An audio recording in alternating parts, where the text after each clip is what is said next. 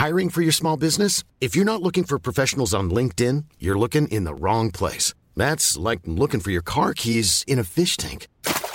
LinkedIn helps you hire professionals you can't find anywhere else, even those who aren't actively searching for a new job but might be open to the perfect role. In a given month, over 70% of LinkedIn users don't even visit other leading job sites. So start looking in the right place. With LinkedIn, you can hire professionals like a professional. Post your free job on linkedin.com slash people today.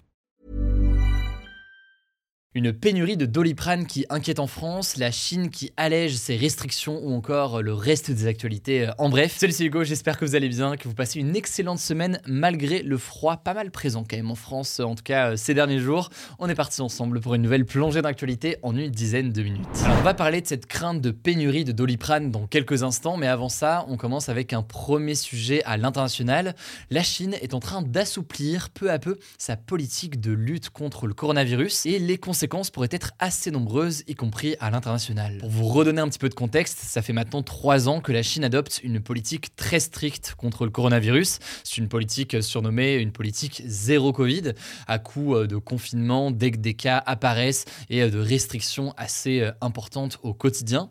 Or, depuis quelques semaines, alors que le pays fait face à une flambée des cas, eh bien cette politique zéro Covid est de plus en plus contestée par la population. Et en fait, pour dire les choses, des milliers de Chinois ont exprimé leur ras-le-bol dans la rue, ce qui est très rare dans le pays. J'avais eu d'ailleurs l'occasion de vous en parler déjà il y a quelques jours. Et eh bien, depuis vendredi, nouveau rebondissement, les autorités chinoises ont commencé à alléger les restrictions sanitaires contre le coronavirus et plusieurs choses en fait ont changé. À Pékin par exemple, la capitale chinoise donc, de nombreux magasins ont rouvert déjà ce week-end et depuis ce lundi, eh bien les habitants peuvent à nouveau utiliser les transports en commun sans avoir à présenter un test négatif comme c'était le cas donc jusqu'ici. Par ailleurs, on peut aussi noter que les restaurants, les centres commerciaux ou encore euh, les écoles vont aussi pouvoir euh, rouvrir dans beaucoup de villes qui sont pourtant touchées d'ailleurs en parallèle par une augmentation des cas de coronavirus. C'est le cas à Wuhan ou encore à Shanghai, mais c'est aussi le cas dans une ville dont on a entendu parler il y a quelques jours, c'est la ville d'Urumqi. C'est justement dans cette ville il y a quelques jours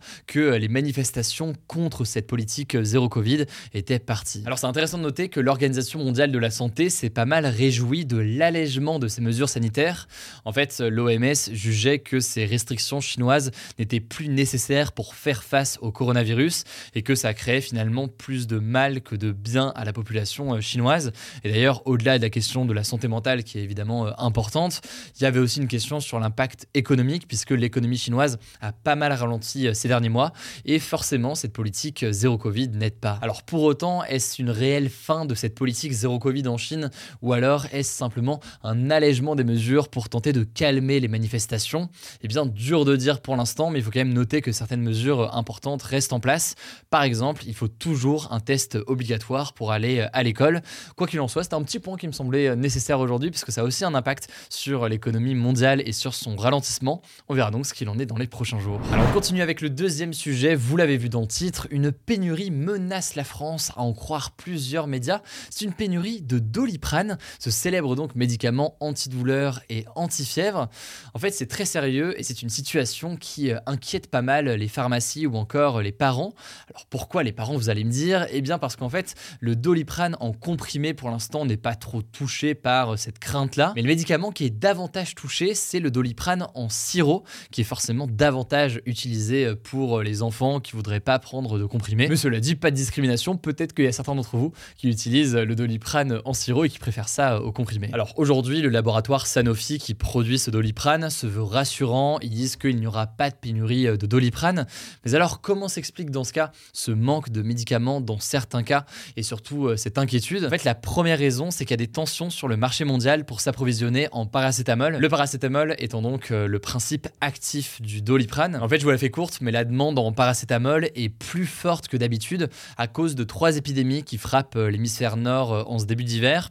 Il y a évidemment du coup le Covid, ça vous commencez à le savoir, mais il y a aussi la grippe et la bronchiolite. La bronchiolite, en fait, c'est une maladie respiratoire qui frappe surtout les enfants de moins de 2 ans. Bref, forcément, tout ça entraîne une demande en paracétamol et en doliprane plus importante. Par ailleurs, il faut noter que tout ça se retrouve renforcé avec ce qui a pu se passer cet été.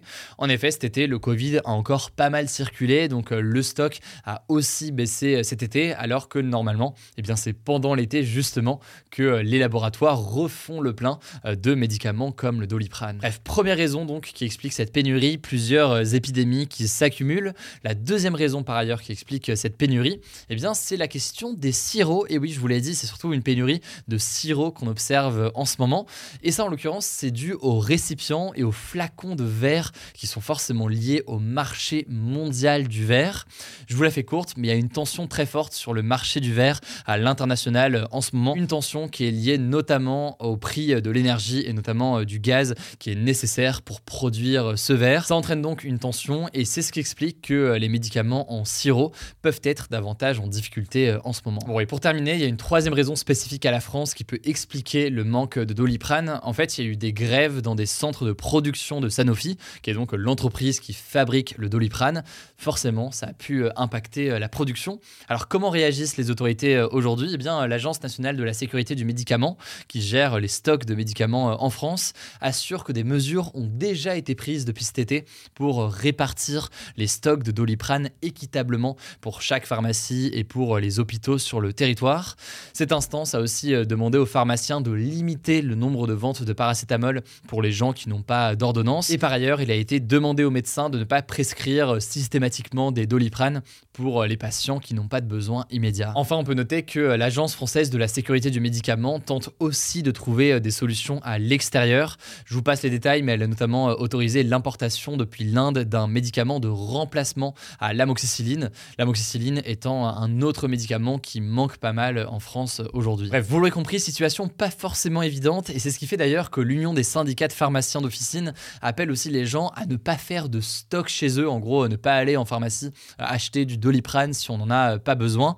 L'idée étant donc d'éviter d'ajouter une difficulté à une difficulté et de créer comme ça des mouvements de panique et de pénurie. Tout ça vous rappelle peut-être la ruée vers les stocks de pâtes ou de papier toilette lors du premier confinement. voilà donc pour ce qu'on sait aujourd'hui. Évidemment, je vous tiendrai au courant dans ce format des actus du jour, mais aussi directement sur notre compte Instagram. Vous êtes de plus en plus nombreux sur le compte, vous le savez, le nom du compte c'est Hugo Décrypte. Merci Hugo et bonjour tout le monde. On commence avec une première actu et on va parler environnement. Le Parlement européen et les gouvernements des États membres de l'Union européenne ont trouvé un accord pour interdire en 2023 l'importation en Europe de produits issus de la déforestation.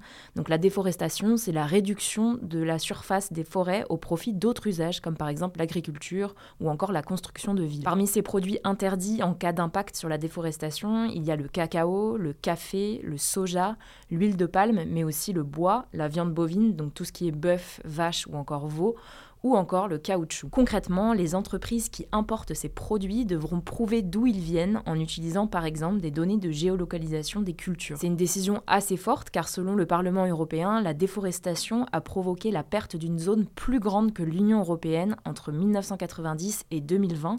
Et puis autre chiffre, la consommation des produits en Europe est responsable d'environ 10% de cette déforestation. Deuxième actu, et ça concerne les États-Unis, la Cour suprême américaine, donc la plus haute autorité du pays, pourrait autoriser certains commerces à écarter les clients homosexuels. En fait, tout est parti de la plainte d'une habitante de l'État du Colorado, situé dans l'ouest des États-Unis, qui crée des sites internet pour les mariages. Et en fait, elle refuse de concevoir des sites pour des mariages homosexuels au nom de sa liberté d'expression et de sa religion chrétienne. Sauf que depuis 2008, l'État du Colorado interdit aux commerçants de discriminer leurs clients sur la base de leur orientation sexuelle sous peine d'amende. Cette habitante a donc saisi la justice mais a perdu devant une cour d'appel et elle s'est donc tournée vers la Cour suprême. En effet, les juges conservateurs se sont montrés plutôt ouverts aux arguments de la créatrice et estiment qu'il s'agirait plutôt de défendre la liberté d'expression d'une artiste pas de discrimination homophobe. Bref, une décision doit être rendue d'ici le 30 juin 2023, on vous tiendra au courant. On continue avec une troisième actu en France, la garde à vue de Norman Tavo pour viol et corruption de mineurs a été prolongée.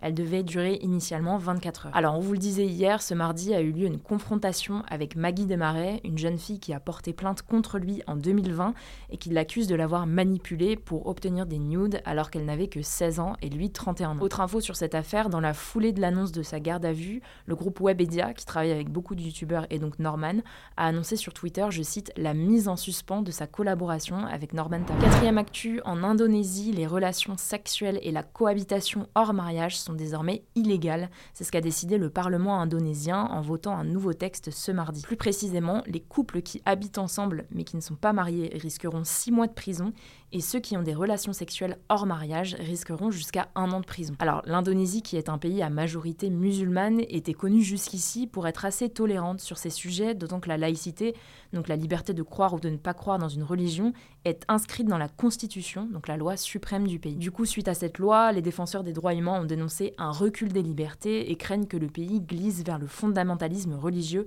donc des règles très radicales de la religion. Bref, le texte doit encore être signé par le président indonésien et il commencera à être appliqué dans trois ans.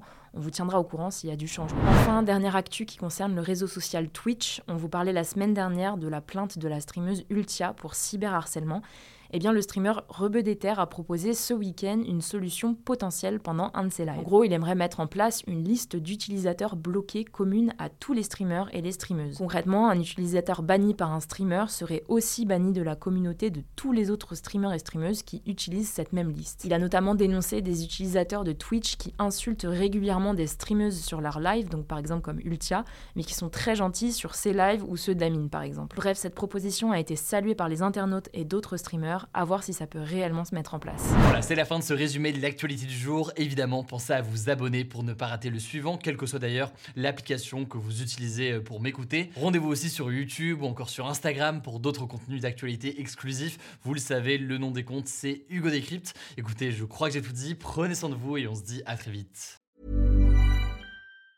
Mom deserves the best, and there's no better place to shop for Mother's Day than Whole Foods Market. They're your destination for unbeatable savings, from premium gifts to show-stopping flowers and irresistible desserts. Start by saving 33% with Prime on all body care and candles. Then get a 15-stem bunch of tulips for just $9.99 each with Prime. Round out Mom's menu with festive rosé, irresistible berry chantilly cake, and more special treats. Come celebrate Mother's Day at Whole Foods Market